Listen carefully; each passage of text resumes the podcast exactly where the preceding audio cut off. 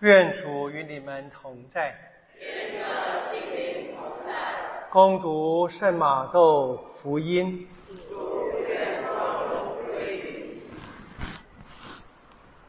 耶稣对门徒们说：“天国好像一个家主清晨出去为自己的葡萄园雇工人，他与工人议定一天一个德纳。”就派他们到葡萄园里去了。约在第三时辰又出去，看见另有些人在街市上闲立着，就对他们说：“你们也到我的葡萄园里去吧。凡照公义该给的，我必给你们。”他们就出去。约在第六十、第九时辰，他又出去，也照样做了。约在第十一时辰，他又出去，看见还有些人站在那里，就对他们说：“为什么你们站在这里整天闲着？”他们对他说：“因为没有人雇我们。”他给他们说：“你们也到我的葡萄园里去吧。”到了晚上，葡萄园的主人对他的管事人说：“你叫工人来分给他们工资。”由最后的开始，直到最先的，那些约在第十一时辰来的人，每人领了一个德纳。那些最先雇的前来，心想自己必会多领，但他们也只领了一个德纳。他们一领呢，就抱怨家主说：这些最后雇的人，不过工作了一个时辰。而你竟把他们与我们这整天受苦受热的同等看待。他答复其中一个说：“朋友，我并没有亏负你，你不是和我议定了一个德纳吗？拿你的走吧，我愿意给这最后来的和给你的一样。难道不许我拿我所有的财物？”行我所愿意的吗？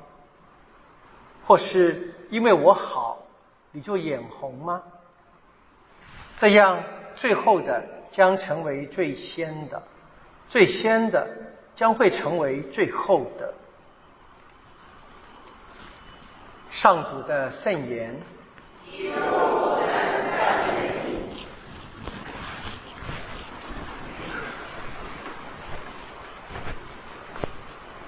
我们听到的第一篇读经《伊沙伊亚》五十一章，应该是我们熟悉的话。上主的思念跟人的思念不同。那这个《伊沙伊亚》五十五章是《伊沙伊亚》第二部分，从四十到五十五章啊，结尾的部分啊，基本上是安慰跟许诺，被放逐的人民他们会回到家乡的。为什么放逐？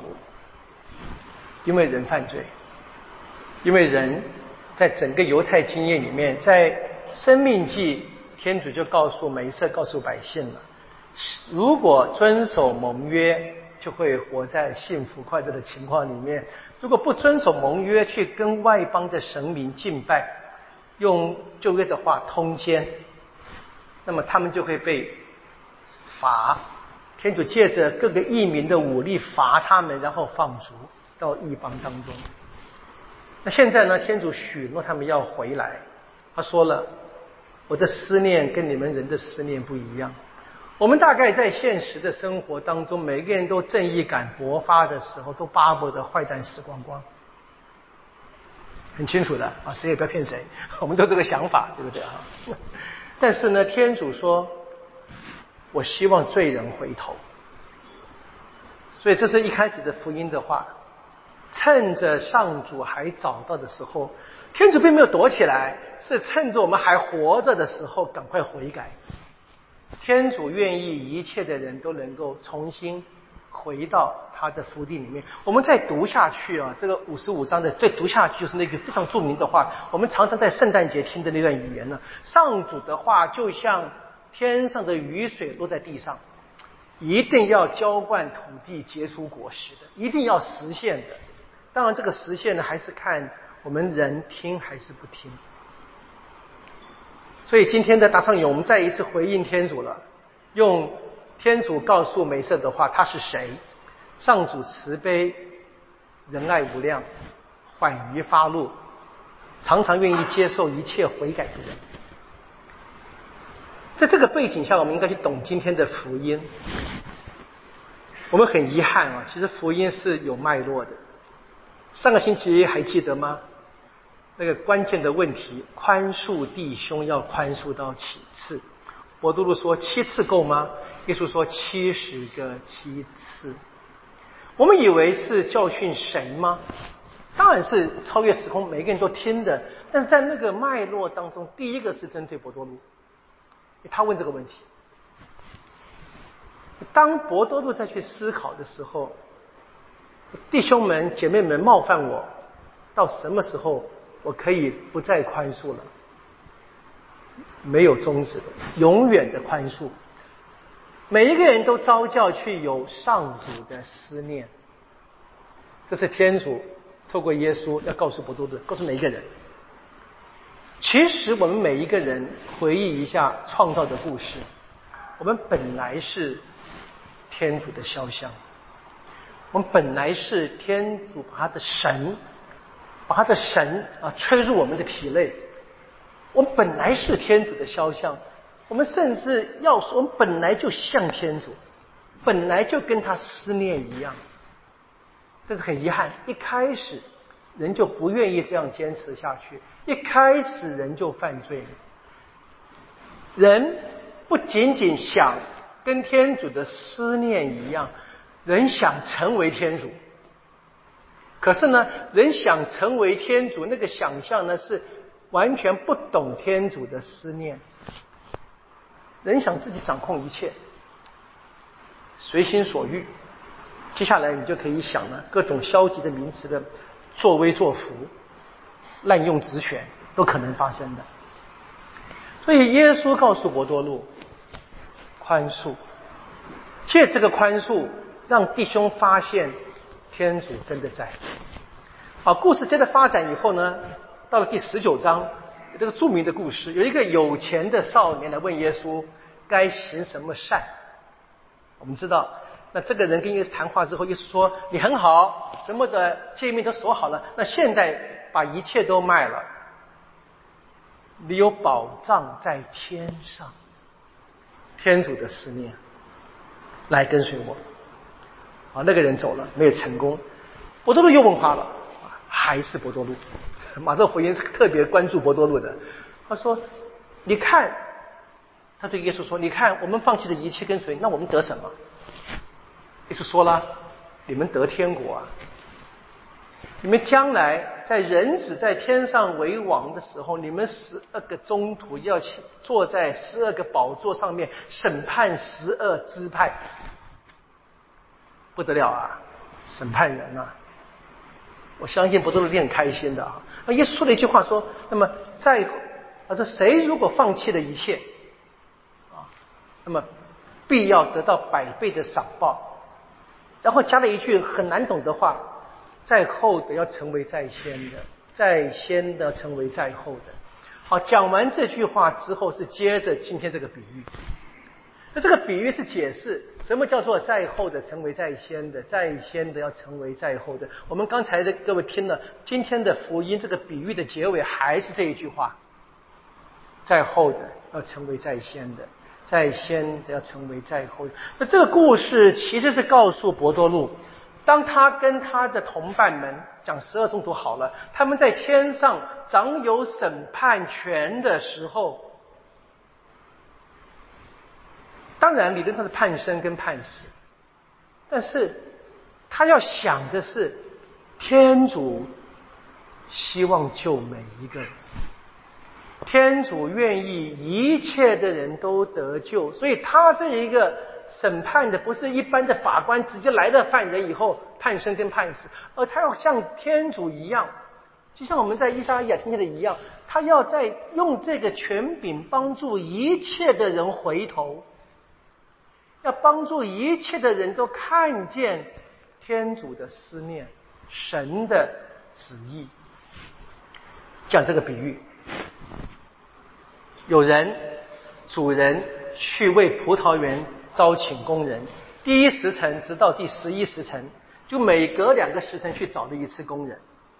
好，因为罗马人把这个白天分成十二个时辰，就姑且吧，早上六点到晚上六点钟啊，从清晨到黄昏，不同的时段去招选人。这故事其实蛮简单的，我们的今天还是有啊，找找临时工嘛，对不对？你说这个葡萄园象征什么？我们大可以讲，就是象征天国了。那在今天呢，在现实的社会当中，如果天国在人间让人看见的话，或人间有一个天国的象征的话，啊，当然就是教会了。那工人呢？每一个不同的时段被邀请。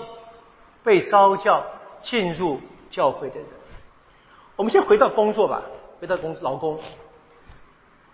我们看见这些在市场上等待的人找来工作的人，在劳力市场上面，我们知道嘛，在台北桥下也很多，或各地有派遣工人非常多的。那有人一直找不到工作，或没人叫，为什么？最简单的解释，不景气。资方不需要这么多工人。另外一个就是，在雇工的雇主的眼光，这些人没有足够的工作能力，是不是？任何公司在招聘工人的时候，很多人来应征，招选谁？当然是雇主会选他觉得最有能力的，符合他需要的。所以我们知道，在这样一个很简单的表达，特别是回到两千年前那个情境当中，讲这个比喻的描写是非常写实的。有人就是永远找不到事情做的。好，那么现在故事很简单。首先被找的人跟雇主谈好了价钱。注意到比喻，只有这第一批被招的人谈好了价钱，别的都是。雇主说：“我照公道给你。”谈的是一个德纳，这正是当年的一天的工资，一天的需要。我们其实可以想起背景上面，我们天主经的日用的食粮。如果每天都有这个时足够的食粮，本来也就够了嘛，本来生活也就够了。好，现在呢，天主给这个人邀请或者给他工作来工作，给他这个报酬。这报酬其实它所象征的是这个人所需要的，所以天主给了他他所需要的。那人真正需要是什么呢？其实并不多。那这个雇主跟这雇工的关系本来是很完美的，这关系可以建立好的。这个雇工应该满存。满心感激的，有人愿意给他工作。可当即继续招选别的工人的时候，当他看见雇主对别的工人大方的时候，他不开心，很奇怪，是不是？不过这个情况，大家想想看吧，我们生命中常常发生的。这今天，这个耶稣说：“难道这个主人讲，难道因为我好就眼红吗？”我们今天哈所看见的不是那个主人好，我们看见的那个工人怎么那么福，那么有福啊？做不到一小时就跟我赚一样的工资，不公平，不公平，的确的，看你用什么评什么角度来衡量人的思念。同酬不同工，不公平。但是不要忘了，我们耶稣讲的比喻啊，他是谈天国，天国。我们在听比喻的时候，不要把它就是无限延伸到我们生活的每一个细节，要合到那个真正的主题，谈的是天国。在天主的国中，人重要的是跟天主建立关系。所以每一个人都跟天主建立关系，每一个人都从天主那里得到了他的赏报。本来应该是什么？一起开心的，很遗憾，我们总是希望比别人更被看重一点点，很麻烦的。好，这故事我们说了，对博多禄、对中途们讲的，是这些人，你可以想象是最早跟随耶稣的人，是最早的，他们也是严格而言最辛苦的。但是他们得想象的是，他们也是最有福的，因为他们最先碰到天主，碰到神的恩典。只是我们常常把神的恩典啊，拿到人间来称斤称两，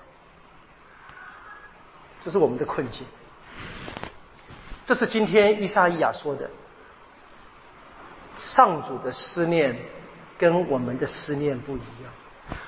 我们人的得救啊，应该就是回到天主内，回到天主本来创造我们的那个意愿，本来就是神的肖像，本来就是具有天主的思念。我们应该因着别人和我一样得到恩宠而开心，而高兴。所以，我们的信仰是这样，人生。像演戏，不同的角色，不同的人扮演。重要的不是什么角色，重要的是怎么样扮演。每一个人在现实生活里面的确有我们人间所谓的身份的地位跟高低，但是每一个人，如果我真的是尽了心，答复了天主的要求。那就是圆满。我们快到十月一号了哈，小德兰詹妮，他是最清楚的嘛。他的神因小道，那个小，把自己看得小，也相信自己任何一个很小的行动可以有极大的功效，只要是出于爱，只要是他以全部爱天主的心做那件小事情。他说：“我从地上捡起一根绣花针，救一个灵魂。这是小德兰的心，这是天主的心。所以人被召教，变化心思，跟天主一样。好，今天的故事我们说了，对博多禄说的，他后来怎么样？我们还得他得继续走。我们有另外一个例子，在今天的读经二，我们听见了保禄的话了。”而在腓立伯书里面，基本上他是在监狱当中面临死亡。他告诉他在欧洲建立的第一个团体——腓立伯教会，他说：“生活原是死亡，啊，生活原是基督，死亡乃是利益。啊我渴望死亡，再好不过了，因为我死了，天主在一起。”啊，但是，啊，但是，大概菲利国教会传来信件，啊，他们希望保禄继续的帮忙，他们舍不得。保罗说：“但是我活着对你们有好处，什么好处啊？现在看什么好处啊？引他们进天国啊，引他们得到天主的心思啊。”这保禄的《腓利伯书》第二章就那个非常著名的话：“你们每一个人都该有耶稣基督的情怀。”我讲呢，他本来跟天主同等，却愿意降生成人，受苦受难，直到死在十字架上。这是保罗讲的。他如果对你们有好处，我也不拒绝活。这是。天主的心思，这保罗渴望跟神接近，但是呢，他也知道神的意思是希望所有的人都跟他在一起，所以他不急着走。虽然渴望，但他也渴望他所认识的、他所宣讲的，因着他而进入教会的，比他晚进到这个葡萄园的人。能够一起进到天国，我们看见保罗是个基本的榜样，这个是天主的心思。这对我们今天是一个非常美的教导了。是我们在一起生活的，我们现在是相对于整个世界，我们算是比较早的。那我们之间在比的话，还是有些人啊，先灵洗后灵洗。有人不同的职务，像我做堂区的神父，我们这边有不同的善会，不同的服务人员。我每一个人在工作的时候，应该想的是啊。能够工作是天主的恩典，能够在葡萄园里面先工作是神的恩典。然后我们要怀这个心情去让更多人来一起工作，让更多人来一起工作，不是强迫，不是指责。我大概可以理解成传福音了。那怎么传呢？我们当然可以讲道理，当然可以去拉人。但是你如果看回到福音的故事的话，耶稣告诉伯多禄无尽的宽恕。耶稣告诉伯多禄，要因着比你晚来的人而开心。那换句话说，是每一个人要展现，我们要展现天主的心思，我们要活着一个生命，像保禄一样。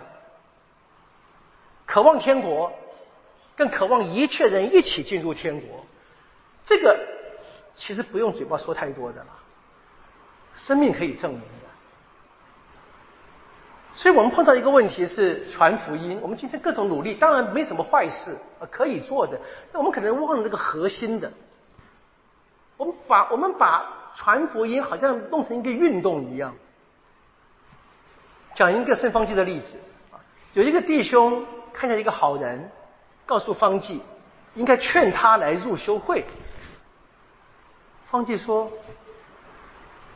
我们不拉人，我们不拉人，我们要自己活到让别人想加入。我们要自己活的一个生命态度，让大家觉得这是值得追求的。”所以我们如果能够真正的活出天主的心思，在我们生命里面，我们每个人活，努力的活，啊，你可以想各种现实中各种层面，彼此关怀，彼此相爱，比别人更守规矩，别人更热爱祈祷，都可能。当我愿意这样子真正的生活的时候，我的生命就是对我身边的每一个人发出邀请。有一个生命是。被天主的恩宠浸润，他邀请大家一起来得这个恩典。但愿我们这一些在座的，我们大概算是比较早进入葡萄园工作的人。但愿天主能够透过我们，能够吸引更多人。但愿我们也可以因为更多比我们晚认识天主的人，特别是可能因着我们而认识天主，我们可以感到开心。我们求圣保禄、圣伯多禄帮助我们。